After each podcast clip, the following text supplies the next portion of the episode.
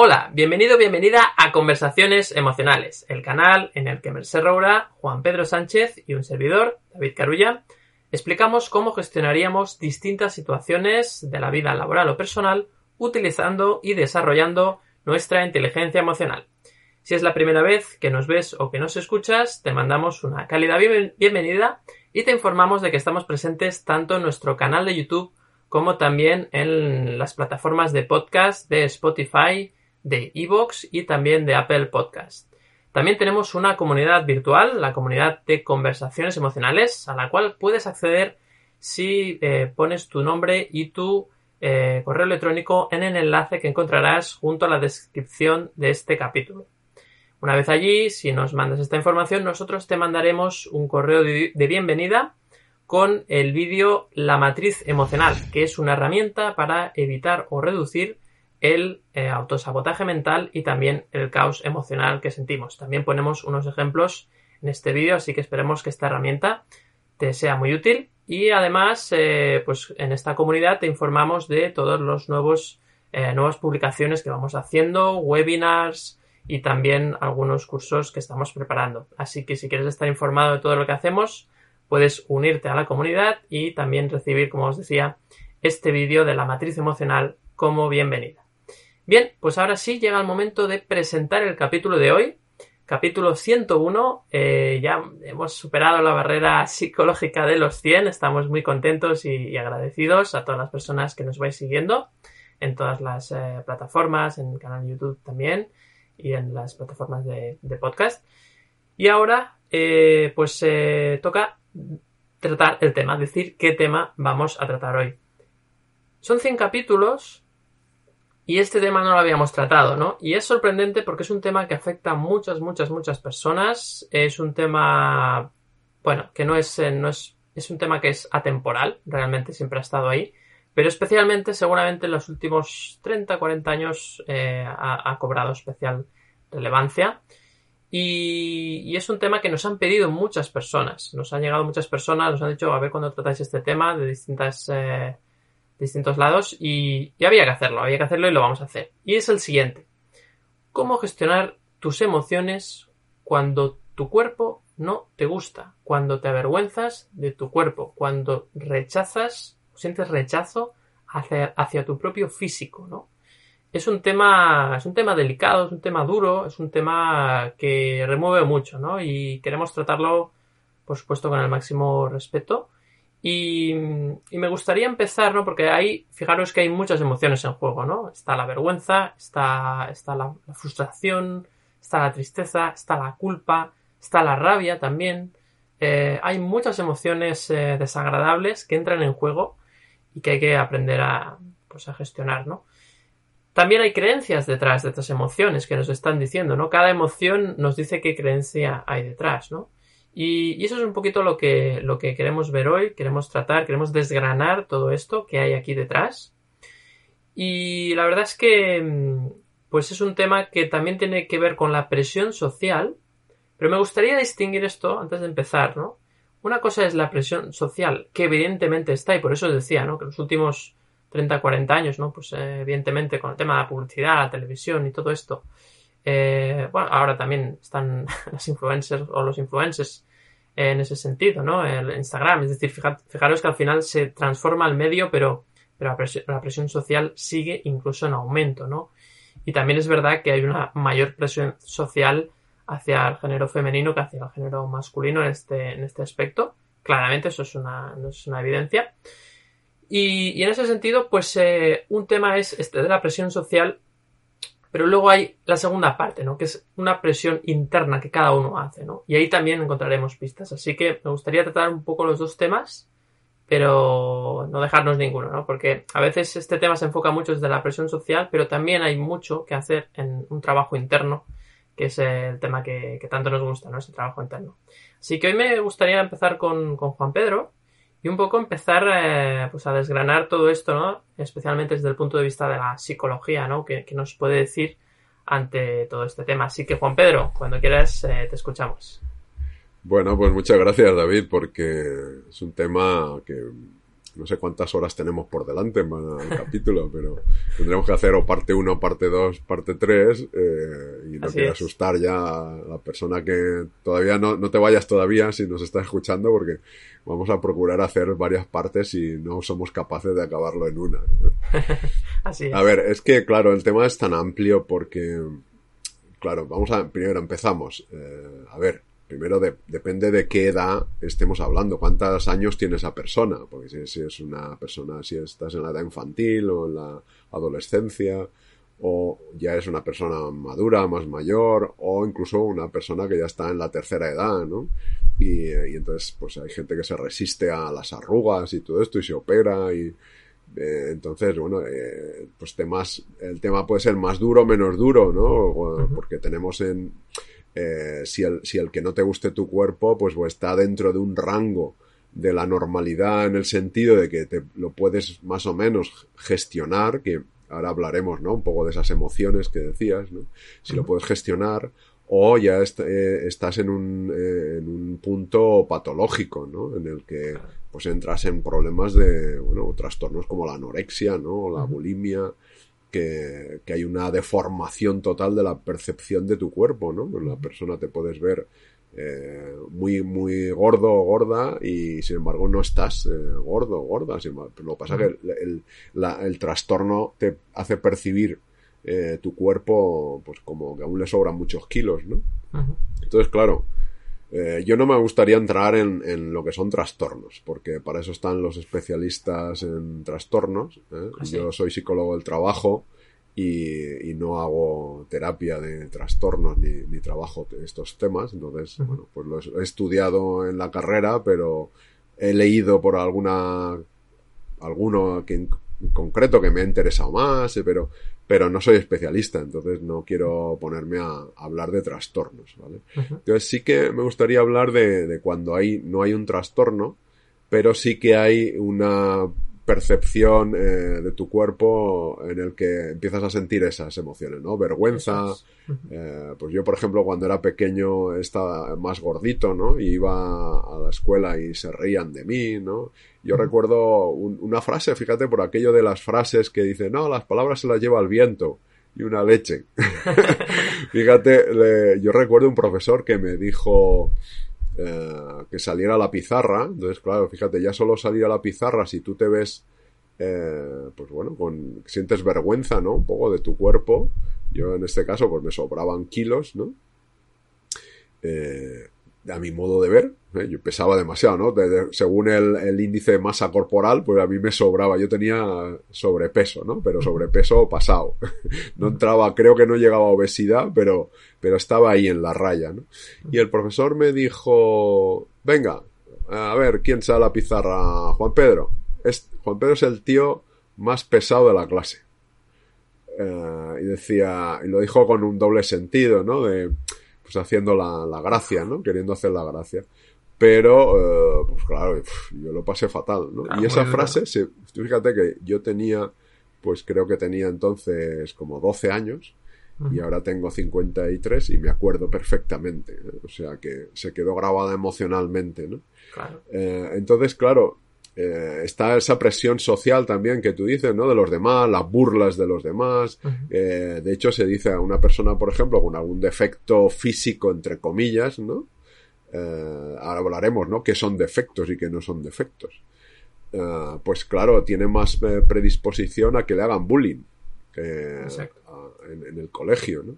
Entonces, claro, ya, ya no es solo la percepción que tú tengas, sino como decías tú, la presión social. Si hay además gente que se burla de ti, que dice que, que esto, bueno, pues que estás en como marginado, ¿no? Eh, y entonces, claro, el problema es, y ahora vamos a, lo, a, a, donde nos gusta entrar, ¿no? Que es la inteligencia emocional. El problema está cuando tú te lo crees eso. El problema está cuando tú dices, llevo a razón. Compras la ya, idea, ¿no? Ya compras la idea, ya, ya está, ya, ya ahí ya has entrado, en, has caído en la trampa, Eso. porque entonces en ese momento se activan las emociones. En el momento que te identificas con la idea, y al identificarte con la idea aparece la emoción, ya sea de culpa, de frustración, de rabia, lo que sea. Y a partir de ahí, como tú no te des cuenta si eres pequeño y no te han educado, si no nos educan en competencias emocionales, pues no tenemos ni idea de esto. Entonces, claro, cuando entras en la, se activa la emoción, pues ya sabemos lo que pasa. Te cambia inmediatamente, te cambia el, toda la energía del cuerpo, ¿no? Te cambia la química y encima esas emociones, eh, aparte de que alteran todo tu sistema nervioso, te hacen pensar todavía más sobre ello. Y entonces te metes en un círculo, ¿no? A rumiar, a darle vueltas, te quedas, en caso cuando era pequeño, pues te quedas como marginado en un sitio, ¿no? Eh, los demás juegan y tú te quedas ahí aparte, sentado, eh, y estás dándole vueltas a ese tema. ¿Por qué? Porque estás con la frustración, la culpa, la vergüenza, y eso, eh, claro, eh, está bien sentirlo para darte cuenta de qué te está diciendo eso. Pero no está bien cuando tú no tienes ni idea de qué significa eso y te quedas embuclado eh, dándole vueltas al, pues eso, no, no valgo nada, eh, valgo menos que los demás, no me quiere nadie.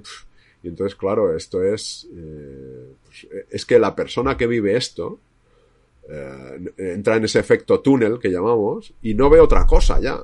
No, no ve otra cosa ya. Solo ve que es un desastre, que, que está mal, que es peor que los demás, que no sirve, que le van a... Incluso, fíjate, cuando compras la idea, como tú decías, David, eh, entras a un sitio o llegas a un sitio, a la escuela, si eres pequeño, si eres más mayor, al trabajo o a donde sea.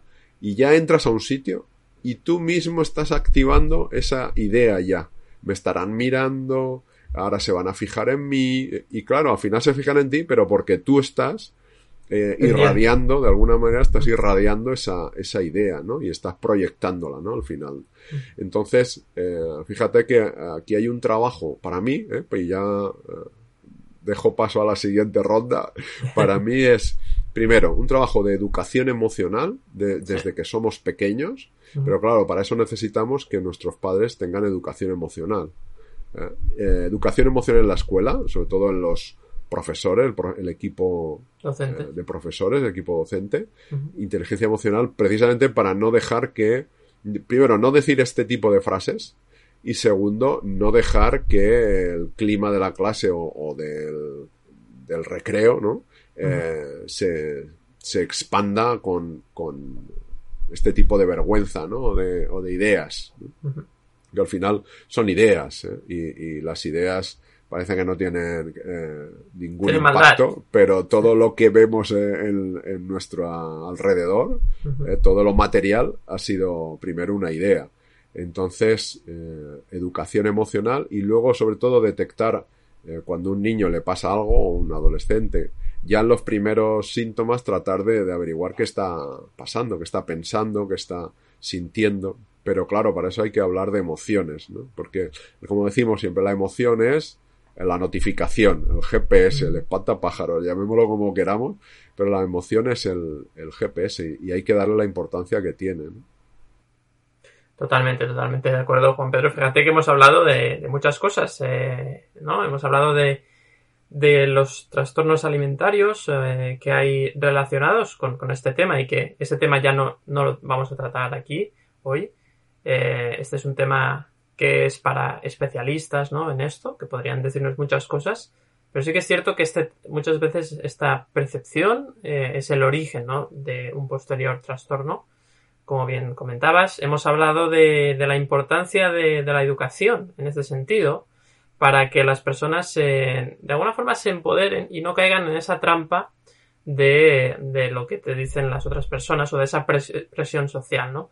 Que es tan fácil caer cuando no tienes herramientas, ¿no? Y de, ahí, pues como muy bien decías Juan Pedro, la, importancia de las herramientas o del desarrollo de la inteligencia emocional de, los padres y, del, equipo docente también, entonces esto es eh, súper, súper importante, totalmente de acuerdo. Y también hemos hablado de, eh, bueno, pues que esas emociones, ¿no? Eh, realmente mm, se disparan cuando compramos esa creencia, ¿no? Cuando compramos esa idea que alguien ha dicho, ¿no? Porque esto lo explica muy bien Mercedes y seguramente ahora nos lo va a contar también.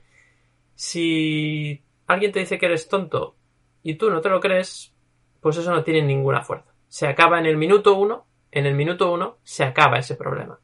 Pero si tú compras la idea, ah, pues igual sé que soy tonto.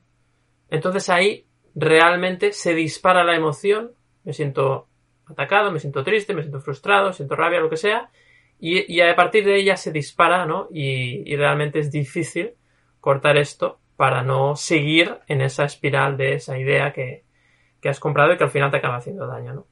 Así que, bueno, pues una fantástica forma de empezar. Yo coincido contigo, Juan Pedro. Esto daría para 15 capítulos. Yo creo que, además es que hay muchos temas, porque es verdad, ¿no? Podríamos tratar en base a eh, cuál es la emoción principal que sientes, en base a la edad, en base al género, en base a si es presión externa o presión interna, en base a si es un tema familiar, es un tema de amigos, es un tema relacionado con el trabajo incluso, es decir, habría aquí un poco de todo. Así que de momento hoy vamos a hacer un capítulo genérico y luego pues ya veremos si hacemos alguno más específico. Así que, pues bueno, seguimos con Versé, que en ese sentido, bueno, yo creo, he visto que has tomado notas, eh, así que cuéntanos, cuéntanos. He tomado muchas. Bueno, a ver, lo primero, Juan Pedro, yo también estaba en ese túnel, ¿vale? Y lo único que se me ocurre decir es que yo te hubiera juntado. y, y eh, eh, claro, claro. Y tengo que decirte, a los 12 no, pero a los 13 igual le hubiera pegado una patada al profe. A los 12 estaba ahí decidiendo si me reprimía o me soltaba, pero a partir de los 13 ya, ya me solté y le hubiera ido al profe y le hubiera dicho, usted es un mal educado y eso no se hace, o, al menos le hubiera dicho un par de cosas, ¿no? Eh, pero fijaos, atención al profe, ¿no? Porque esto em, estamos hablando de hace años, o sea, ahora es como impensable eso, o, tendría que ser muy velado. bueno, sí. No es en España. Vamos en España, nos, ven desde muchos países. poca, poca broma, ¿eh? Porque yo, sabéis que tengo una niña eh, y cuando tenía cinco años se encontró con una profesora que tenía la mano muy suelta, ¿no? Y, y fuimos a hablar al cole y lo admitió y dijo que era su forma, ¿no? Y al final, pues le dijimos que o, o se la ataba la mano o o se lo tendría que explicar a un juez y al final se dio cuenta, ¿no? Pero a mí cuando, cuando me lo contaron no me lo podía creer, ¿no? Porque pensaba, ¿cómo alguien eh, en el siglo XXI es capaz de hacer eso, ¿no? Pero fijaos cómo, cómo ha cambiado, ¿no? Que antes un profesor, seguramente, porque también tenía muchos problemas ese hombre, pobrecillo, vamos a mirarle con compasión, ¿no? Y, y lo que quería era desviar la atención en Juan Pedro y dijo, a ver, mm, perdón, Juan Pedro, ¿eh? Porque a mí me hubiera hecho lo mismo. ¿Quién es más pringado que yo en clase? Juan Pedro, no, seguro. Pero no porque lo fueses, no porque lo fueses, sino porque él necesitaba una víctima, ¿no? Pues apuntó hacia ti para que no le miraran a él. O sea, estaba, estaba peor que tú, porque tú fuiste capaz de soportarlo y estás aquí. Y él se sentía incluso incapaz de aguantar las miradas, ¿no? Imaginaos. Bueno, a ver, mira, mm, yo he estado ahí, ¿no? Para mí la, la, y esto lo hemos analizado y lo he analizado mucho y me acuerdo que yo creo que igual por esta época, hace un tiempo, tuve una conversación con Juan Pedro y le dije, me falta una palabra para hablar de, para reconciliarme, ¿no? Y al final encontramos esa palabra, ¿te acuerdas Juan Pedro? Que era vergüenza, ¿no? Me avergüenzo de mí, ¿no? Me acuerdo que esto lo dije una vez en una conferencia y se levantó una señora llorando y me dijo gracias porque yo también y no me había dado cuenta, o sí que se había dado cuenta, porque yo no sé nada más que ella. Pero, pero está muy bien decirlo, porque hay gente que necesita a veces que otro diga me avergüenza de mí para decir pues yo también y no pasa nada. No pasa nada, no me acepto y hasta acepto que no me acepto. Y, y es lo que nos pasa, ¿no? Yo creo que la presión social es muy importante, pero al final al final lo que hace, lo que supone realmente el cambio es, es lo que llevamos por dentro, las soluciones están dentro y como tú muy bien recordabas, David, si tú no validas eso que te están diciendo, al final no te afecta.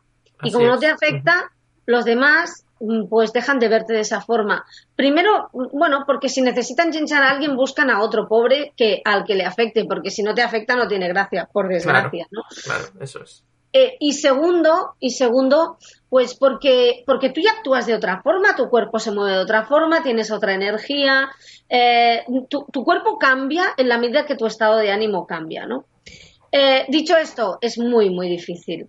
El problema, y, y yo hablando de este tema, lo he dicho muchas veces, es que esperamos ser mejores para querernos, ¿no? Es como cuando tenemos un sueño, esperamos que cuando consigamos ese sueño, esa meta, cuando alcancemos esa meta, cuando tengamos éxito, me voy a respetar.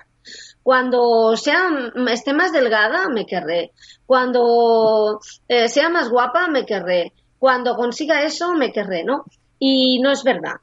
Por eso la gente hace esos regímenes para, para adelgazar, esa dieta de adelgazamiento, que está genial eh, desde un punto de vista de salud, con profesionales que, que te ayuden y que te guíen. Es maravilloso porque la salud es muy importante.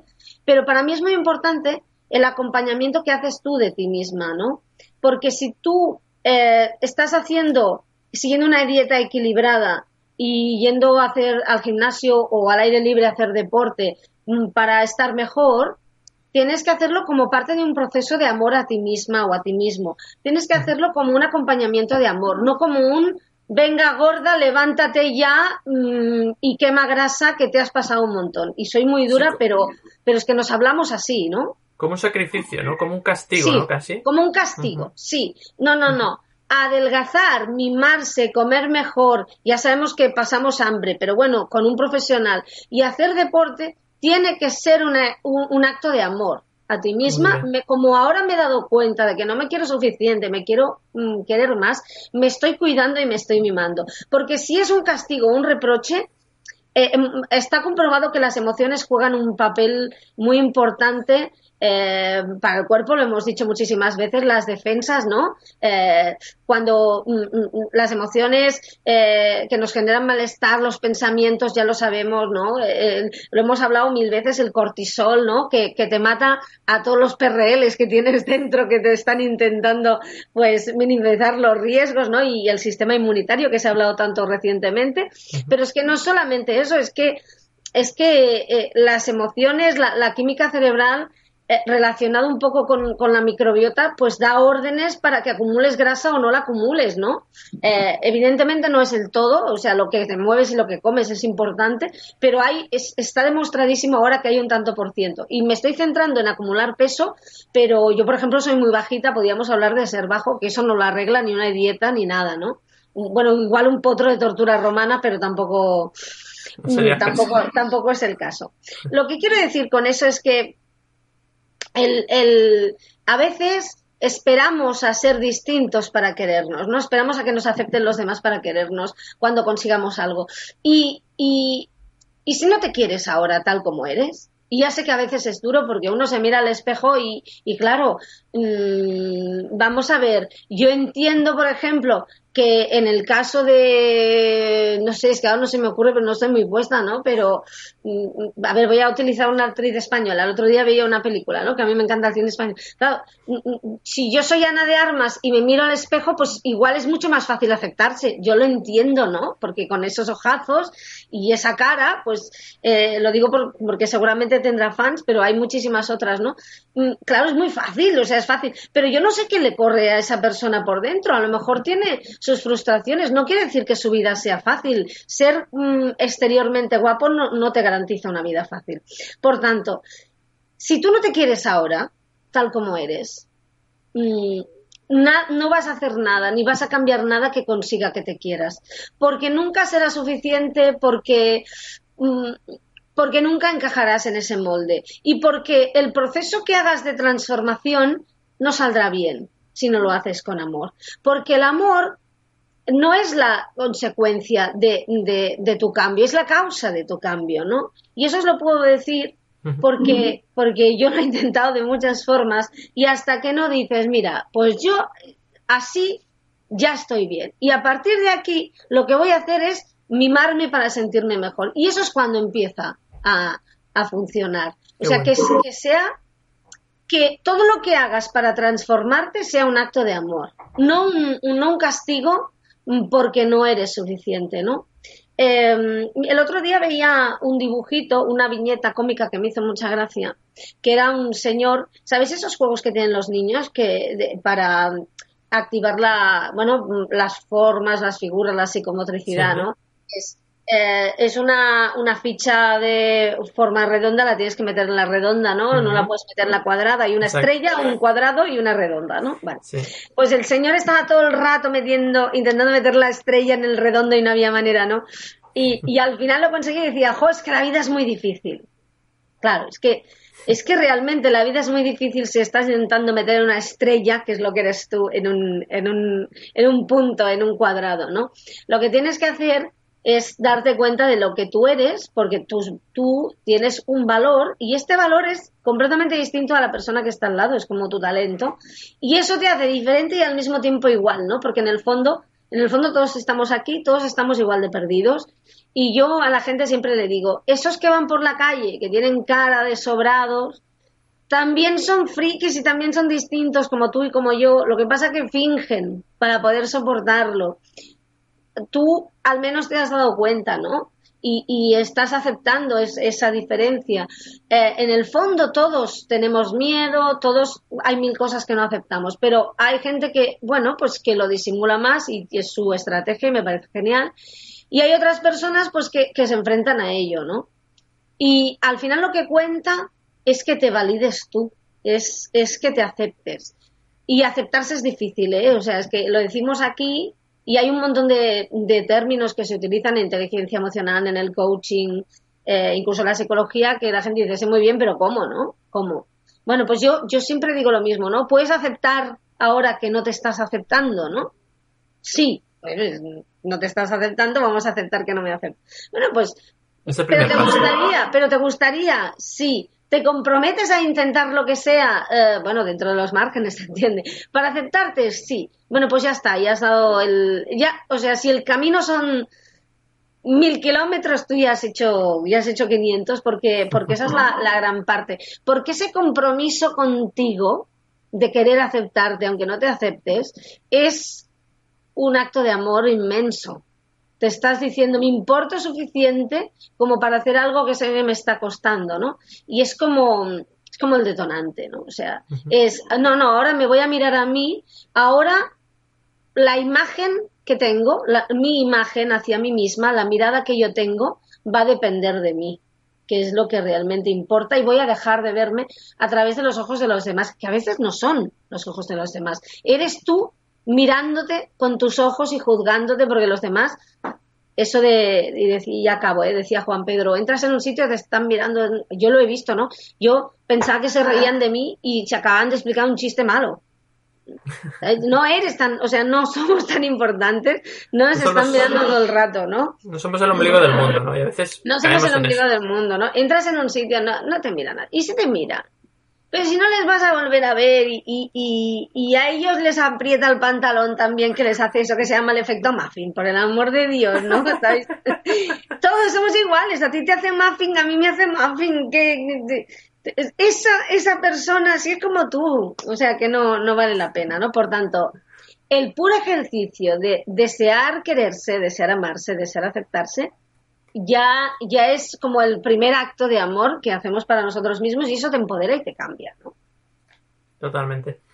Pues, eh, ¿qué decir, Merced? Has dado aquí una lección magistral, ¿no? Que no se enfade nadie con efecto muffin, ¿eh? que yo también tengo un poco. ¿Sabéis eso? Magdalena, ¿no? La Magdalena de toda la vida que se llama muffin y queda muy bien. Pues eso. pues eh, tanto tú como, como, Juan Pedro habéis dado una, buena, un buen repaso ¿no? a este tema. Hemos hablado de, de muchas eh, cuestiones y, y además eh, yo creo que hay que hacer, me ha gustado mucho lo que decías, Merced, ¿no? Esta importancia de, de que sí, los demás pueden decir lo que quieran y tal, pero a veces estamos demasiado pendientes, ¿no? Y al poner tanta atención en lo que dicen los demás, estamos delegando nuestra propia valoración. Y ahí es cuando perdemos. ¿En qué momento, no? Yo me preguntaría, ¿en qué momento hemos delegado nuestra propia valoración, nuestra capacidad de valorarnos a nosotros mismos sin tener que depender de lo que opinen, piensen, sientan los demás, ¿no? Eh, y es verdad, es verdad. Entonces, cuando yo pienso en esto, digo, pues hombre, la verdad, eh, seguramente, seguramente hay un momento en el cual yo Mm, decido que eso es, es eh, normal. Puede ser en la infancia, ¿no? De hecho, yo pienso en la infancia y claro, veo que mm, al principio dependes mucho de lo que opinan tus padres de ti, básicamente, ¿no? Creo que eso es algo innato y luego acabas delegando, ¿no? Entonces quizás aprendes que las personas de tu alrededor que te quieren o que te, bueno, que te quieren, que están contigo, eh, son las que, las que, a las que les das valor, ¿no? Y, y empiezas, empiezas evidentemente con los padres, pero luego están los amigos, luego está tu profesor, tu profesora, ¿no? Y al final eh, son personas que, que están en tu entorno y que son importantes para ti, ¿de acuerdo? Entonces decía, te quieren entre comillas porque seguramente el profesor de, de, Juan Pedro, pues seguramente mucho, mucho no, no, lo quería. Pero tú interpretas que esa persona es una autoridad para ti, es importante para ti. Entonces, en ese sentido, le, le das peso a, a, lo que está, a lo que estén diciendo. Es decir, le das, le das valor. Lo que digan tus amigos, lo que digan tus compañeros de clase, aunque no sean, algunos son amigos, otros no tanto, pero le das mucho, mucha, mucha importancia a todo lo que diga tu entorno cercano, ¿no? Entonces, claro, en ese momento, pues eres totalmente eh, muy frágil, ¿no? Porque tu, tu, opinión, o sea, tu opinión sobre ti mismo, tu autoconcepto y tu autoestima están, le ha servido en bandeja a tu entorno.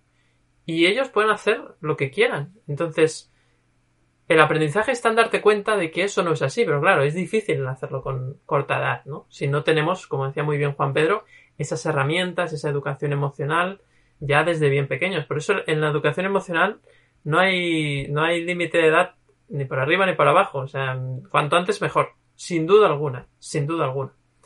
Luego también me ha gustado mucho lo que decía Merced del molde, ¿no? Que intentabas ahí encajar eh, en un molde que, que, es un molde artificial, que es un molde que, que no tiene sentido porque hay tantos moldes como personas en el mundo, ¿no? Y eso eh, al ego mmm, le, le, le, toca un poco, ¿no? No le gusta, ¿no? Eh, ostras, no, pero es que eh, yo tengo que encajar en un molde porque esto es lo que está socialmente aceptado y tengo que ser así. No, no, cada persona es individual. Eh, y cada persona tiene sus peculiaridades y, y, no tiene sentido que todos encajemos en un molde. No tiene sentido. Sin embargo, es verdad que hay un tema especialmente comercial de negocio que esto sí que ha afectado, ¿no? Eh, pues eh, hay más tallas de una, ¿no? De pantalón de X número y de otros no hay tantas, ¿no? Y entonces ahí, pues, ostras, vas a una tienda y, no hay de mi talla, pues, ¿qué pasa? ¿Que no soy normal? ¿O, o, cuál es el problema, no? Y pues, tanto por arriba como por abajo. Entonces, eh, pues, eh, comercialmente se tiende a estandarizar. ¿Por qué? Pues porque es más barato. Así de claro, es más barato. Porque si tenemos que hacer X, o sea, tallas para todos, pues eh, igual no se puede calcular bien la producción, porque la talla grande o la talla pequeña, pues eh, normalmente hay más gente en el medio, pero hay sociedades que son distintas, ¿no? Por ejemplo, la sociedad norteamericana es una sociedad donde hay tallas grandes, todas las que quieras, no sé cuántas. El otro día creo que oía que había, no sé si, no sé si, no sé, no sé si lo recuerdo bien, no, no lo quiero decir ahora, pero había mínimo más de 10 tallas XXL distintas. O sea, había como mínimo hasta la 10, no sé si había más. Pero, entonces, claro, y eso fijaros que depende mucho de, de, de cómo es la, la sociedad, ¿no? Eh, en ese sentido, ¿no? Es decir, si es una, una sociedad, pues, eh, que tienen ese, ese ¿no? Ese, ese, tamaño, pues, distinto, ¿no? Y es verdad que, por ejemplo, en Estados Unidos, pues, hay, hay mucha obesidad, eh, y parece que allí es, está eh, más aceptado incluso, ¿no? En cambio, pues en otros países pues está, está como más mal visto. Luego está el tema de, por ejemplo, yo en mi caso, ¿no? Yo, por ejemplo, yo siempre he sido muy delgado, ¿no? Pero de, cuando era niño, cuando era más joven, era muy, muy, muy delgado, extremadamente, ¿no? Y también me sentía mal con mi cuerpo por ser demasiado delgado, ¿no? Fijaros que, que al final nunca es suficiente. La sensación es que el que tiene más peso porque tiene más peso. El que tiene menos peso porque tiene menos peso el que es alto porque es demasiado alto, el que es bajito porque es bajito. Siempre hay una, una, una etiqueta, ¿no? Siempre hay una etiqueta que, que te quita del, de, de, lo aceptable, de lo aceptado, ¿no? Y fijaros, ahí viene la clave. La palabra clave es la aceptación. Buscamos esencialmente todos aceptación, pertenencia al grupo. Y ahí nace el problema. Porque cuando buscamos encajar en un grupo, en un, en un grupo de personas, en, un, en unos estándares de altura, peso, talla, etcétera. Cuando buscamos eso, ahí hemos dejado, hemos dejado de, de hemos delegado eh, nuestra propia autoestima, nuestro propio eh, autoconcepto, ¿no? Es decir, hemos dejado nuestra propia percepción de cómo somos y sobre todo nuestra autoestima en base a si nos adaptamos o encajamos a ese canon que no sé quién ha definido eh, en este sentido, ¿no? Entonces, claro, ahí pues estamos totalmente, totalmente perdidos, ¿no? Porque si tú delegas esa, esa, esa autoestima, en este caso, pues estás eh, a merced de lo que digan los demás. Y desde ahí solo pueden surgir emociones desagradables, como la culpa, como la vergüenza de ti mismo, como la rabia, como la tristeza, la frustración, etcétera, etcétera, ¿no? Entonces es importante volver al sitio y decir, no, mira, yo estoy bien como estoy, yo estoy bien como estoy y lo único que me tengo que preocupar es por, por yo sentirme bien de salud. Es un tema de salud. O sea, estar bien de salud. Eso es lo importante. Eh, es saludable o no saludable. No, no, no se le da demasiada importancia a la estética, ¿no? Pero fijaros que también se le da importancia a la estética porque aquí viene con otro tema, que es el tema que hicimos antes del capítulo 100, que es el tema de la pareja, ¿no? Y aquí ya podríamos hacer otra, otro capítulo, ¿no? Que es eh, el tema del físico y la pareja, ¿no? Porque claro, es que si no tengo un buen físico, no seré aceptado por una pareja, ¿no? Ya no son solo los amigos que decíamos antes, sino también nos vamos a la pareja, ¿no? Entonces, fijaros que realmente ahí se mueven muchas ideas, ¿no? Realmente estamos hablando de aceptación de grupo, eh, posibilidad de tener pareja, porque claro, el físico, el físico es importante, se le ha dado mucha importancia al físico, es que claro, ¿no? El físico, es que claro, si una persona no te atrae físicamente, ya no hay nada que hacer, ¿no? Entonces eso, claro, genera mucha ansiedad, a ver, a ver, entonces ya no solo tengo que adaptarme al, al modelo o al canon de la sociedad, sino al de mi posible pareja, ¿no? Que todavía no lo conozco, pero ya estoy buscando adaptándome a un, a un, ¿no? Entonces, claro, me han dicho que hay un canon genérico que tienes más posibilidades de que si tienes ese canon, tendrás más posibilidades de tener pareja, ¿no? Y ahí, fijaros que se pierde, hay una idea, hay una idea que, que, que te, que has comprado sin querer, ¿no? Que es que debo encajar en un molde concreto de sociedad o que, o que, o que marca la sociedad y si no, seré rechazado. Y entonces, si soy rechazado, no lo podré soportar y por lo tanto, como no lo podré soportar y no podré sentir esas emociones de no encajar, pues voy a hacer todo lo posible para encajar, aunque me haga daño a mí mismo, ¿no? Y esto es el, el yo creo, el, que te la cuestión, ¿no? No sé cómo lo veis, eh, Juan Pedro, por ejemplo, seguimos contigo. Sí, sí, totalmente de acuerdo en esto, que es un tema de, pues de, que hemos comprado una serie de ideas, de, de, medidas, ¿no? De estándares, que es que, claro, todo es el estándar, ¿no? El estándar, y es como ir al estándar es como eh, rechazar la diversidad, ¿no? Es como que precisamente sabemos que en la diversidad es donde está lo, bueno, ¿no? Lo, lo, que enriquece la diversidad, ¿no? Porque si todos somos iguales, mira qué aburrimiento, ¿no? Eh, la diversidad está, está la clave. Lo que ocurre es que, claro, por un tema ya de funcionamiento, ¿no? De nuestro sistema nervioso, nuestro cerebro, ¿no? Aquello de que lo distinto parece distante, ¿no? Eh, entonces, eh, si nos da miedo, algo, algo diferente nos genera miedo, ¿no? Ya, y entonces hay protección. Eh, por aquello que, bueno, pues cuando vivíamos en la selva, ¿no? Había que distinguir, ¿no? Eh, esto creo que lo dice Mercé muy bien, ¿no? Que habría que en pocos segundos, ¿no? Saber si, si aquello era tu merienda, ¿no? Aquello que había en tu merienda o eras tú en la merienda de aquel.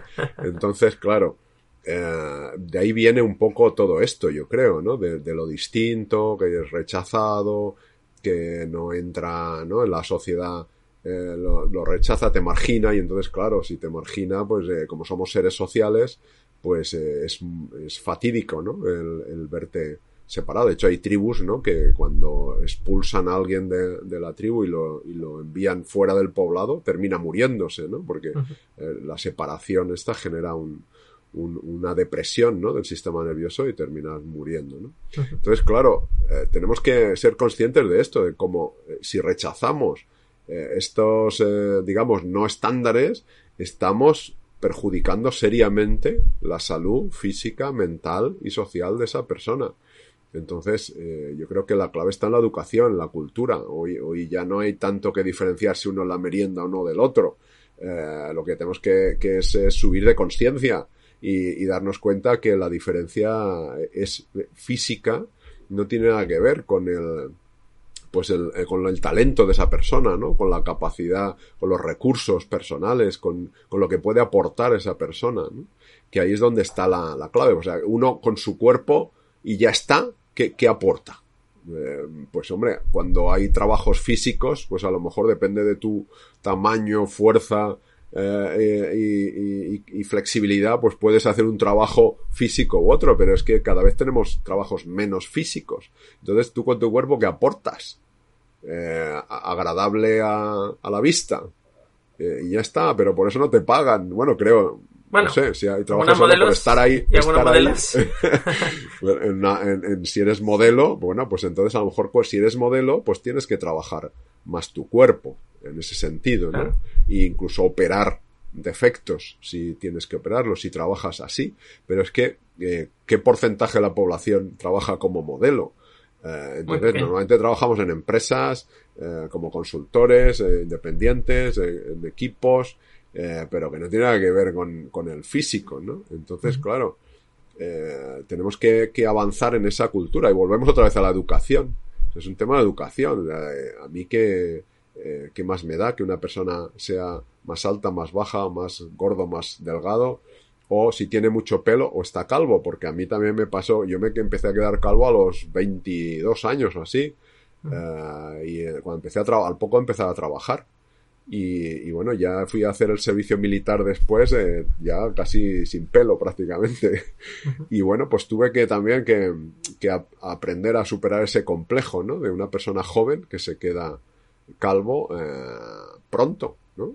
Entonces, eh, bueno, pues al final, de, bueno, para, para mi trabajo no me ha resultado un impedimento, ¿no? La voz, por ejemplo, en mi caso, la voz cuando yo era pequeño tenía esta voz grave y también era un complejo para mí, porque se reían de mi voz. Decía que tenía una voz muy, muy grave para lo pequeño que era y entonces, claro, pues parecía una cosa rara, ¿no? Ahora resulta que la voz eh, es una fortaleza en mí, ¿no? Entonces, eh, fíjate cómo dependiendo también de, lo, de, las ideas estas que compramos, que decimos, ¿no? Pues tú vas a, creer que eres más o eres menos y, fíjate ahora lo que he dicho. Creemos que somos más, que valemos más o que valemos menos en función de esas creencias que son, pues normalmente son eh, irracionales o desproporcionadas y, esto es lo que hay que trabajar, el, interior. O sea, yo por un lado trabajaría la educación de los demás para, a ver, toda esta, esta gente que se cree que el, físico está la clave. Sí que es verdad que el físico nos atrae mucho, pero luego conoces a una persona con un gran físico y te das cuenta que está llena de, que, que cree que está llena de problemas también. Porque yo conozco a gente que es muy agradable a la vista y luego cuando hablas con ellos dice, ay, es que tengo mal aquí en el pie, no sé qué, es que tengo la, pues no sé, la, la tensión también la tengo mal y, y creo que este, se ríen de mí y, dice, bueno, pero si yo te veo perfecto, perfecta, ¿no? entonces, esto es otra. Eh, creemos que los demás son maravillosos, que no tienen ningún problema, que todo les va bien y si tienen buen aspecto todavía más y, luego es falso. O sea, todo el mundo cree tener problemas. Todo el mundo, o sea, si preguntas a alguien que levante la mano el que no tenga problemas, eh, da igual que hayan dos en la sala que dos millones. nadie levanta la mano porque todo el mundo cree tener problemas. Entonces es falso, creemos que, ay, este como es guapo, guapa, eh, este no tiene problemas. Pero qué chorrada es esa.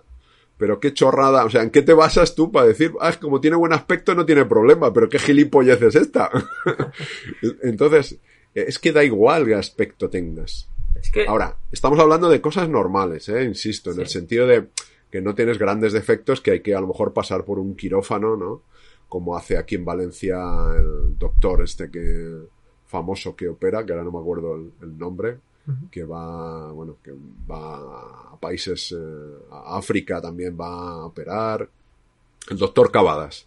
El doctor Cavadas. Ya no, hablo de defectos de ese tipo, ¿eh? hablo de, pues eso, que, pues eso, yo que me he quedado calvo, que soy alto o, muy alto o soy bajito, ¿vale? Cosas que dice, bueno, soy feo, soy fea, pero que no, que estás dentro de una normalidad. Entonces, esto todo es falso. Entonces es educación, educación social y educación en, recursos personales, en, pensar bien. En las formaciones decimos, cuidado con la mente y el lamento, porque la mente lo ve todo torcido, está condicionada, está llena de, estas ideas raras, eh, eh, prefabricadas, que, distorsionan la realidad. Entonces, cuidado con tu mente y, y, las tonterías que ve. Porque, claro, el problema es cuando te compras esas tonterías, como decíamos, ¿no? Entonces, la mente lo ve todo torcido. La mente no está preparada para, para ver la vida, cómo para saber cómo funciona la vida. O sea, es, es, es cuando quitas la mente de en medio y, y dejas que fluya, ¿no? El, esto el, el Wu Wei este de los chinos, del hacer sin hacer, ¿no? Mm, cuando quitas la mente de en medio, que empieza con sus tonterías de pensar, ay, es que no me van a querer, que van a aceptar, que no sé cuánto. Que no. A ver, tonterías en el sentido de que, que es falso, ¿eh? No son tonterías en el momento que te las crees claro, y activan claro. emociones y las emociones llevan a comportamientos. Sí, sí. Pero que cuando lo ves claro, te, te partes de la risa, de, de, de, lo, de, las chorradas que dice la mente, que ha aprendido, es verdad, en la infancia, pues de sus padres, porque en, las, en nuestra infancia lo, las personas de referencia son muy importantes, uh -huh. nos creemos todo lo que nos dicen, claro. pero cuando somos mayores tenemos la capacidad del de, pensamiento crítico, de decir, a ver, ¿y esto qué pienso yo? ¿Y esto qué dice en la sociedad? ¿En qué se basa? ¿Qué, qué, qué tiene de, de, realidad, de argumentación? Entonces ahí entraríamos en, pues, en esta herramienta de, de, argumentar, ¿no? De discutir las creencias claro. y convicciones, ¿no? Claro, es que fíjate, Juan Pedro, que como decíamos, ¿no? En, en los capítulos eh, de, del 90 al, al 98, en el que hablábamos de cada tipo de personalidad y herida, ¿no? Eh, basados en el enneagrama, pues eh, fíjate que cada persona va a percibir este tipo de cuestiones en cuanto a su aspecto físico en base a su herida, ¿no? En base a la herida que tiene, digamos, de, de nacimiento, ¿no? La persona perfeccionista, pues nunca, nunca va a ser suficiente. O sea, cuando, eh, ¿no? Eh, sea, tú lo ve, puedes ver perfecto, le dices, mmm, mira, este detalle, esto no lo tiene bien, ¿no? Aquí es demasiado flaco, o es demasiado gordo, es demasiado alto. Siempre, siempre va a encontrar un problema, ¿no? Tiene una verruga, ¿no? una verruga, un, o una arruga, exacto. Siempre hay una, ¿no? Siempre habrá una cosa, ¿no? Luego, la persona que, por ejemplo, eh, necesita que lo acepten los demás, pues, ¿no? Porque fijaros que este, el perfeccionista es porque no se acepta a sí mismo, ¿no? Y quizás no, no le importa tanto a los demás, pero no se acepta a sí mismo. Eh, pero luego el otro, la, la, persona que, por ejemplo, la herida es que no se valora a sí mismo y necesita crear un personaje para que los demás lo quieran, pues siempre estará pensando, ¿no? A ver, me pongo la máscara, me pongo el maquillaje, la foto, me pongo el ángulo que se vea mejor, estará muy pendiente de eso y lo vivirá así. La persona que tiene pánico a sentirse vulnerable, eh, va a intentar que no se hable de su cuerpo si, si, si, si considera que hay algo que no está bien, porque eso lo, ve como una vulner, vulnerabilidad suya, ¿no? Y a la mínima que alguien haga un mínimo comentario sobre el físico, ya va a atacar rápidamente, ¿no? Es decir, que cada persona va a vivir esto en base a la herida que tiene, ¿no? Y entonces, por eso es tan importante, nosotros somos muy pesados, de la importancia de trabajar el autoconocimiento. Primero entender cuál es mi herida, qué es lo que me está pasando, para luego ver realmente cómo puedo gestionar, ¿no? O sea, cómo yo estoy interpretando las cosas. Pues mira, tengo este patrón, tengo esta herida, entonces debo de trabajar precisamente eso para que luego no me afecte la presión social que decíamos, ¿no? Sí, fíjate, me he acordado esto que decías de las heridas, de lo que dice Merced también acertadamente, como cuando dice no es lo que haces, sino el desde dónde lo haces o el para qué Eso lo haces. Porque muy, podemos hacer lo mismo. ¿eh? Esa, esa, persona, por ejemplo, de la herida de, de, de, pasar desapercibido, que te han ignorado, ¿no? Eh, pues se pone unas gafas de sol precisamente para pasar desapercibido, para ocultarse detrás de las gafas de sol. Así está, te ves más protegido, es una sensación. Uh -huh. Y la persona que al revés, que no le han hecho caso y entonces quiere destacar y que le vean, pues se pone unas gafas de sol para que le vean lo bien que le quedan las gafas de sol y, y, y destacar con las gafas de sol. Entonces fíjate Exacto. como la misma acción, eh, dependiendo sí, sí. De, de tu herida, te las pones por una causa u otra. Pero es importante el autoconocimiento, claro, es fundamental. Uh -huh. Totalmente, totalmente de acuerdo, Juan Pedro. Seguimos con, con Mercé, más cositas, eh, más temas. Bueno, no acabaríamos nunca, ¿no? De hecho. A ver si puedo sintetizar, porque ha sido muy interesante, me ha contado mil cosas. Juan Pedro hablaba de la mente. Claro, es que es que el cerebro está preparado para que sobrevivamos, ¿no? Para la supervivencia, no para la felicidad. Entonces lo que intentará es que compitas, que seas mejor para que no te echen de la tribu, mostrar lo necesario que eres, lo, maravilloso que eres ante los demás, no ante ti, para que no te echen de la tribu y acabes en ese rincón muriéndote, ¿no? Como, por eso la pertenencia es tan importante, porque no pertenecer es morir.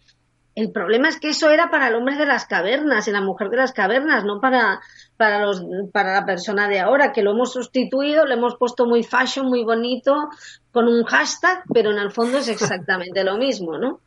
Entonces, yo ahora me imaginaba, imaginaos que encuentras una persona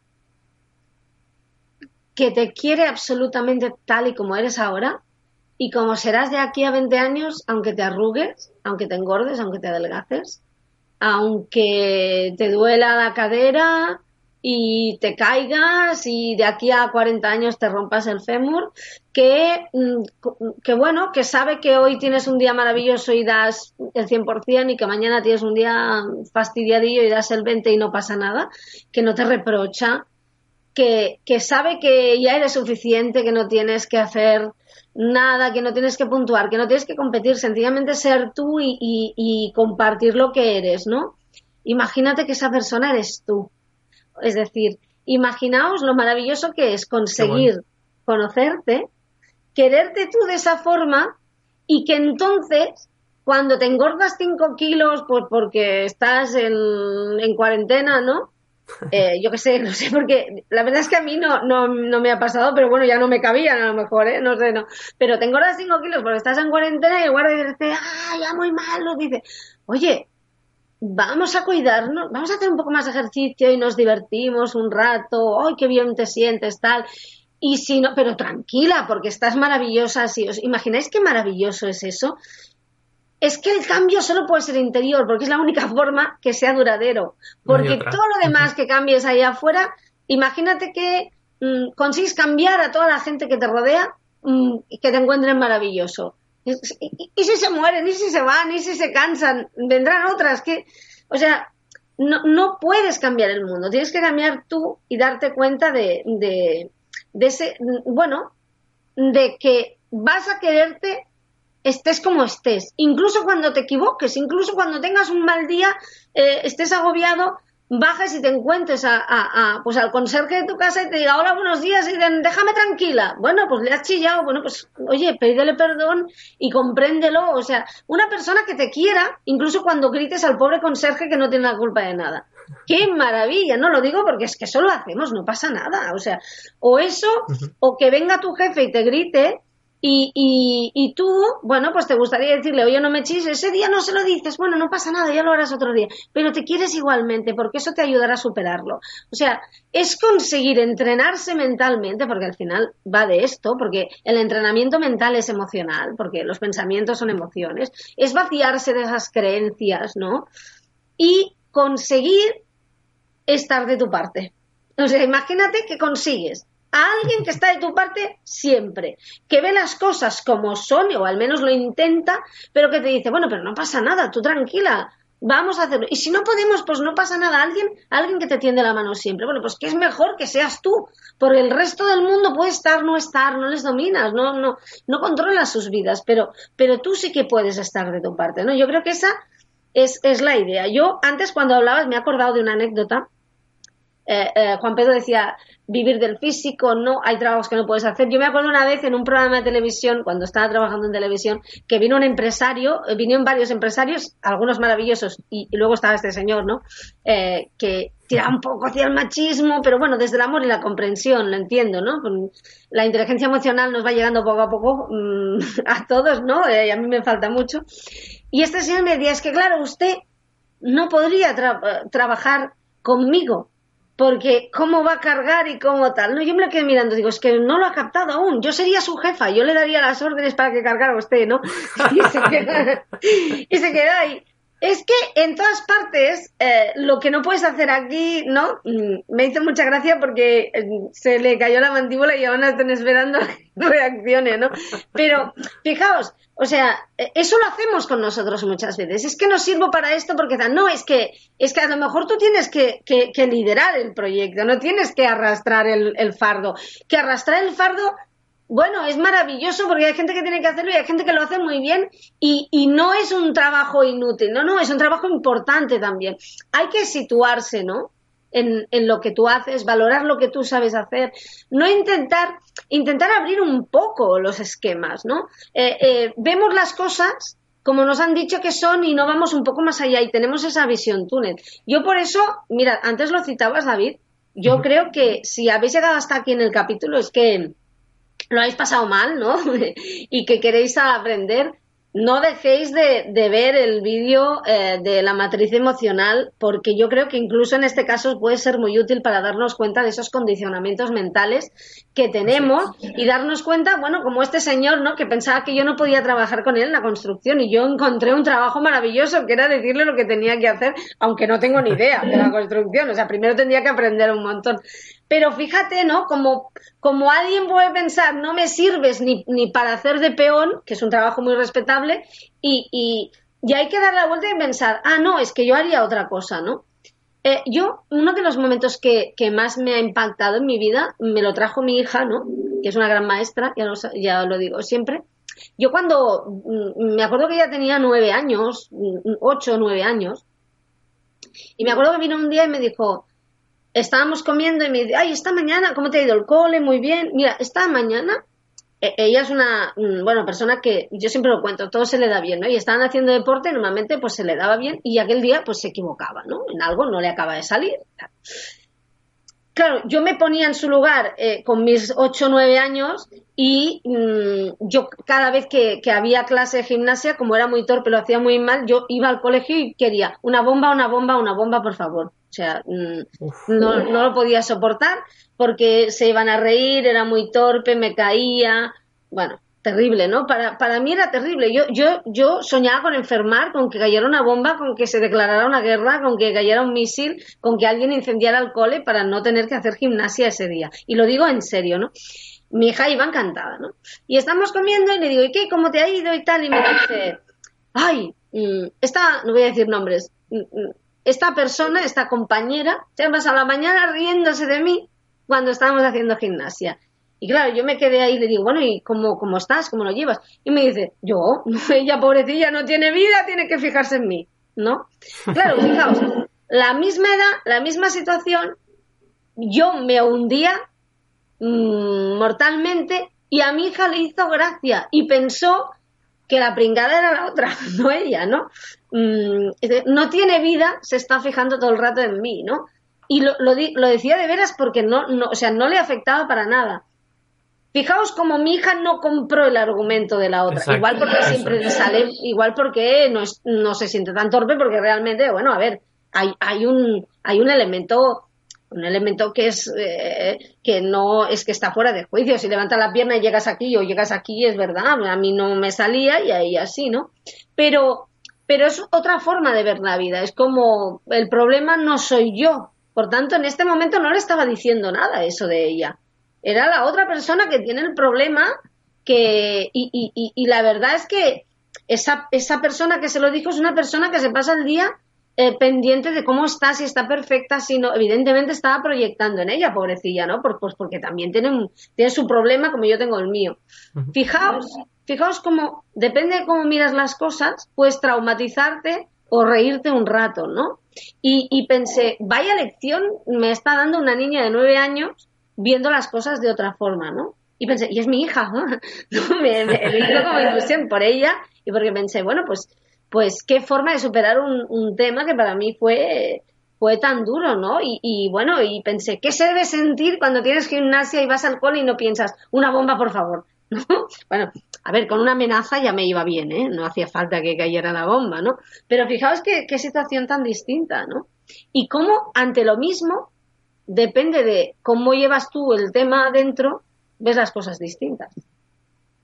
Totalmente. Es que es la, percepción es la que es lo es todo, ¿no? La percepción de cómo vemos las cosas lo es absolutamente todo. Y además, fijaros que en este sentido, ¿no? Eh, comentabas ahora Merced, ¿no? Que tu hija en ese sentido, pues claro, es que ella, eh, lo, como lo ve así, no le afecta para nada. O sea, la afectación de, lo de la presión social en este caso, o de esta persona, era nula, ¿no? Y, y, ella misma quizás incluso no, no se ha dado cuenta de, del poder que, que, tiene, que se ha dado a sí misma, ¿no? Qué maravilla, qué maravilla que, que lo haga de forma natural, ¿no? Entonces, es fantástico y, y por eso es tan importante, decía Juan Pedro también, la importancia de la educación emocional para que todo el mundo se empodere, para que todo el mundo recupere el poder que en algún momento hemos decidido delegar, ¿no? El poder sobre, sobre nuestra opinión, sobre nosotros mismos y sobre la autoestima, ¿no? Para, para terminar, quería, quería citar algunas palabras, ¿no? Que, que me han surgido al, al, escucharos. Y la primera es eh, la arrogancia, ¿no? La arrogancia de creer que tú sabes cómo debe ser tu cuerpo. Eh, ¿Y tú qué sabes? ¿Y tú qué sabes cómo tiene que ser tu cuerpo? ¿Quién te lo ha dicho? ¿Hay un manual? ¿Hay un cuerpo perfecto? Eh, si hay un cuerpo perfecto, ¿por qué tú tienes que ser ese cuerpo perfecto? Eh, ¿Qué estás buscando con el cuerpo que no te das con la mente? ¿No? ¿Qué estás buscando con tu cuerpo que no te estás dando a ti mismo de forma intelectual o emocional?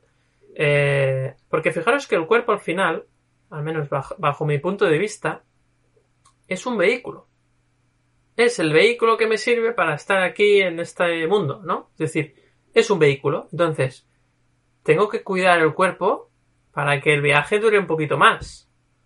Pero no para que los otros piensen, digan no sé qué. Es decir, el cuerpo es un vehículo y, su cuidado debe ser para que este viaje pues sea un viaje pues, más agradable. Pero no para que los demás digan, dejen de decir, ¿no? Aunque fijaros que ahí el cuerpo tiene una función extra que no habíamos, ¿no? tiene una función que quizás no habíamos visto, que es que quizás me sirve para darme cuenta que no me acepto a mí mismo, ¿no? Si no tuviéramos cuerpo, imaginaros que no tuviéramos cuerpo, ¿no? Que fuéramos eh, gas, ¿no? Eh, gases ahí, ¿no? Por el, por el mundo, ¿no? Cada uno de un color. Bueno, entonces la gente diría, ah, este color no me gusta, ¿no? La gente ahí aún estaría ahí metido en esas cosas, ¿no? Pero creo que, que entonces todo esto perdería el sentido, ¿no? Es decir, eh, no habría un estándar, ¿no? Si todo el mundo fuera gas o si todo el mundo fuera invisible, no, tendría ningún sentido eh, todo esto. Y entonces eh, valoraríamos otra cosa, ¿no? Tendríamos que valorar, pues, pues en este caso, pues no sé, si pudiéramos hablar, pues, pues, pues la voz o, o, o, cómo se expresa, o si es una persona inteligente o no. Es decir, valoraríamos, exacto, valoraríamos otras cosas, ¿no? Entonces, fijaros que mm, eh, al final todo es muy, muy, muy relativo. Depende mucho de, de, si compramos, como venimos diciendo durante el capítulo, esa idea o no de qué está bien, qué no está bien. Fijaros que es un juicio y ese juicio es totalmente subjetivo en realidad. Por mucho que haya mucha publicidad que dicen que este es el estándar, sigue siendo subjetivo, ¿no? Y, y no tenemos que perder de vista esto, ¿no? Por lo tanto, eh, es importante el dejar de ser arrogante en el sentido de que no sabemos cómo tiene que ser nuestro cuerpo. De hecho, yo creo, y eso es una creencia, no me hagáis caso, verificarlo, yo creo que tenemos el cuerpo que necesitamos para aprender lo que tenemos que aprender en cada momento. Entonces, en ese sentido, es la herramienta perfecta. Creo que hay que verlo así. Si yo soy una persona que, como es mi caso, eh, yo soy una persona muy delgada, o, o especialmente cuando era más joven, una persona muy delgada, pues quizás tenía que aprender a que cuando la gente se podía reír de mí porque yo era muy delgado, eh, tenía que aprender a que detrás de eso había una aceptación de mi cuerpo y por lo tanto tenía que trabajar esto. Y ese era el valor que tenía mi cuerpo, ese era el sentido que tenía que mi cuerpo fuese así. Eh, que yo tenía que aprender a través de, de esas burlas, pues tenía que aprender que no le podía seguir dando peso a la opinión de los demás acerca de mi cuerpo, porque si no el que sufría era yo. Por lo tanto, si yo dejaba de darle peso a lo que decían los demás, volvía a recuperar el poder sobre, sobre mí, ¿no? Y sobre mis emociones, fijaros, sobre mis propias emociones y lo que yo sentía, ¿no? Por eso, por eso es tan importante. Y por último, una última idea, ya para cerrar el capítulo, es eh, esta idea de control, ¿no? Queremos tener el control sobre lo que opinan los demás de nosotros. Y eso, lo siento amigos, pero no es posible. No es posible. Entonces, como sabemos internamente que no podemos controlar lo que digan los demás, voy a intentar hacer lo posible para modificar mi cuerpo para que lo que digan sea lo que quiero escuchar. Pero eso es una trampa, amigos. Eso es una trampa. Eso no tiene sentido porque además no puedes contentar a nadie. Esto es como un político, una política, ¿no? No, no, no, no puedes hacer algo que, que le gusta a todo el mundo. Pues lo mismo con el cuerpo. Entonces, deja ya esa batalla, deja ya de querer que la gente tenga una buena opinión sobre tu cuerpo y preocúpate de la opinión que tienes tú sobre tu cuerpo. ¿Y qué puedes hacer ahí, no? Yo creo que esa para mí es la, esencia, ¿no? Empezar a trabajar esto y, creo que es, que es clave, ¿no? Porque al final ahí lo que se verá beneficiado será tu propia autoestima, ¿no? Si tú eres una persona que realmente se acepta como es y acepta que tiene el cuerpo que necesita para, para este viaje, pues eh, puedes hacer cambios en, tu cuerpo, más que en tu cuerpo, en tu alimentación, tu descanso, tus hábitos, pero por un tema de salud, no por un tema de qué dirán los demás. Eso es lo más importante, por un tema de salud y que tú te, sientas bien. Y a partir de ahí, pues eh, el resto poco importa, ¿no? Es decir, mientras tú tengas salud y te encuentras bien, eso es lo importante. Porque fijaros, que una persona, ¿no? Y me ha gustado mucho el ejemplo que decía Merced, ¿no? Imagínate que eres una persona que te quieres toda la vida, ¿no? Que, te, que te querrás o, eres una persona que te, que te querrá aunque te salgan mil arrugas, aunque, aunque te pase, ¿no? aunque el, cuerpo, digamos, envejezca, que al final es una cosa natural, eh, o se deteriore o lo que sea. Eh, si tú eres esa persona misma, que, que, que, te vas a querer siempre, te va a dar igual lo que digan. Nunca te va a importar. No, no te va a importar, porque si tú eres la que ha comprado esa idea de que mi cuerpo es el que tiene que ser, ya no va a afectar nada, ya da igual la presión social, ya no hace falta luchar contra la publicidad, que no sé qué, que ya no hace falta invertir toda la energía en eso. Si cada persona de forma individual aceptase su cuerpo, todo ese poder mediático no tendría ningún poder. Lo perdería en un segundo. Pero como mucha gente compra la idea de que debemos tener un canon, y además el que compra la idea intenta atacar a los demás para reforzar su idea de que ha hecho una buena compra, pues entonces ahí, ahí tenemos el, problema, ¿no? Así que, bueno, pues eh, terminamos el, capítulo y, bueno, una última frase para terminar cada uno. Estamos con Juan Pedro. Bueno, pues nada, me ha encantado todo lo que has dicho, David. ¿eh? estaba aprendiendo, lo repasaré cuando lo publiquemos el capítulo para escuchar más despacio todo. Pero bien, nada, yo me, acabaría, me gusta mucho la metáfora de los, de los árboles, ¿no? Que utiliza muchas veces Sergi Torres, que, a ver, que yo creo que hemos venido aquí a, pues a, crecer, ¿no? Los árboles, crecer sería ese autoconocimiento, que en base a, pues, nuestro cuerpo, lo que nos pasa, ¿no? los, sucesos que tenemos, las vicisitudes, ¿no? Pues conocernos y, superar esas convicciones erróneas que tenemos muchas veces. Y luego eh, florecer, que sería darte cuenta de tus talentos. Cada uno tiene los suyos y todos son buenos. ¿eh? O sea, da igual que seas un crack, una crack en matemáticas, que en danza, que en dibujo, que, que en música, que lo que sea. Eh, hemos venido a florecer y es a conocer nuestro talento y luego a dar fruto, que es poner ese talento al servicio de los demás, ofrecerlo, no imponerlo, ¿eh? no decir mira lo que hago, sino ofrecerlo, como hacen los árboles. Lo ofrecen, no lo imponen. Los árboles lo muestran, aquí está mi fruto, y tú si quieres lo coges, lo tomas, y si no, no lo tomas.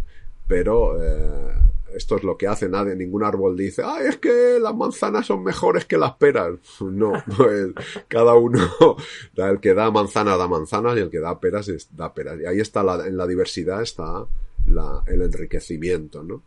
Y dice, bueno, pero es que hay árboles que no dan fruta, ¿no? Bueno, hay árboles que dan sombra.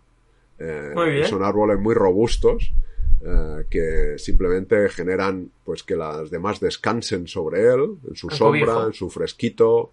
¿eh? A lo mejor hay gente que sirve para escuchar, gente que sirve simplemente para acompañar, y esto es valioso en sí, este es el fruto. Entonces, una vez que hemos crecido, ya está, es eso, florecer, darte cuenta de tu talento y ponerlo al servicio de los demás.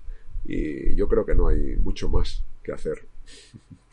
Pues eh, fantástico, Juan Pedro. Eh, me quedo. Me ano, yo también volver a escuchar esto que acabas de decir, porque la verdad es que me ha gustado mucho y además, como ya sabes que, que mi formación es de ingeniero forestal, los ejemplos con los árboles a mí me encantan y con la naturaleza en general. Así que gracias también por compartir tu, tu aprendizaje, Juan Pedro. Y terminamos con, con. Cuéntanos, ¿cómo terminamos el capítulo? A ver. Bueno, a mí, a me encantan los árboles, ya lo sabéis. Me encanta eso de que toquen el cielo con las ramas y estén tan bien aposentados en el suelo con las raíces, ¿no? Aparte, yo siempre cuando veo un árbol tengo una sensación de que sabe mucho más que yo. Tengo esa sensación de que los árboles son sabios y nosotros no, no sabemos nada, ¿no? Eh, mirad, hablábamos de encajar en el molde lo más curioso de todo esto es que nos pasamos la vida como, o, al menos un tiempo hasta que despiertas y te das cuenta, ¿no? Porque ya no puedes soportar el dolor de no encajar. Eh, pero te pasas la vida intentando encajar en el molde eh, te, ¿Crees que así te portarás bien, demostrarás, te querrán, te aceptarán? Cosa que no es cierto porque siempre hay algo más, porque en el fondo te estás viendo a través de la mirada de los demás y los, los demás te ven a través de, la mirada eh, de censura y de crítica y, de, y de juzgarte que tienes tú sobre ti mismo. Pero es que luego te das cuenta de que la gente que, que triunfa, que tiene éxito, y por favor que se entienda el tener éxito como, como el vivir la vida que, deseas y estar en paz, es aquella gente que desistió hace tiempo de, de, encajar en el molde y que, y que no es que, vamos, no es que la tribu le echó y se montó su, su propia tribu, ¿no? En lugar de pensar que era un paria, pues pensó que aquello era el principio de algo maravilloso.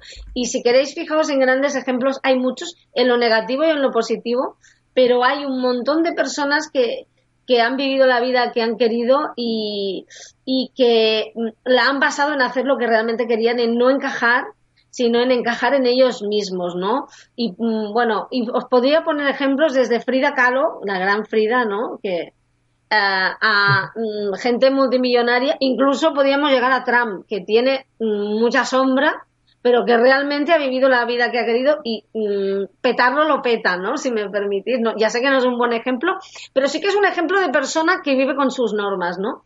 Y me gusta más Frida, pero, pero hay que reconocer que él, que él también ha, ha vivido eh, sin, sin, intentar encajar en ningún molde, ¿no?